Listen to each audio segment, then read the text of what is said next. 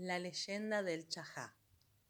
Yassi, la luna para los guaraníes, al bajar a la tierra suele tomar forma de mujer.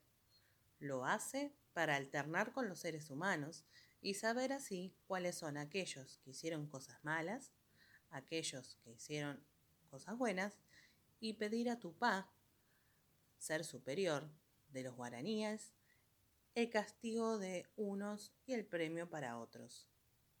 En una calurosa tarde, Yassi, acompañada de un gracioso chico, iba por una selva.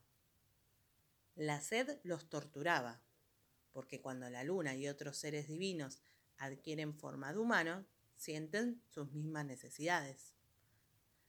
El niño, sobre todo, padecía horriblemente.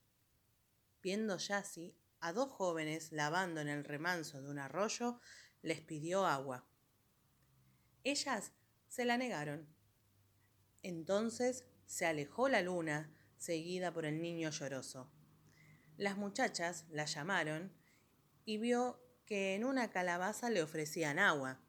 Se aproximó, pero no pudo beber. Las jóvenes, burlándose, le ofrecían agua jabonosa. Y así, muda, levantó los ojos al cielo. Pedía el castigo de las dos muchachas. Y apareció un Ayurú, el mensajero celestial de las leyendas guaraníes. El papagayo habló a la luna. Allí hay un manantial y señaló una fuente que acababa de brotar entre los árboles. Bebió el niño y el ayurú, hablando ahora a las estupefactas burlonas, les dijo, y para vosotras, malvadas, he aquí el castigo de tu pa. Quedaron inmediatamente transformadas en aves.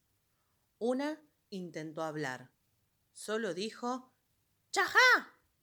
que quiere decir vamos en guaraní. Y se alejaron chillando. Por eso el chajá vive en parejas y su carne es fofa, con gusto semejante al de la espuma de jabón.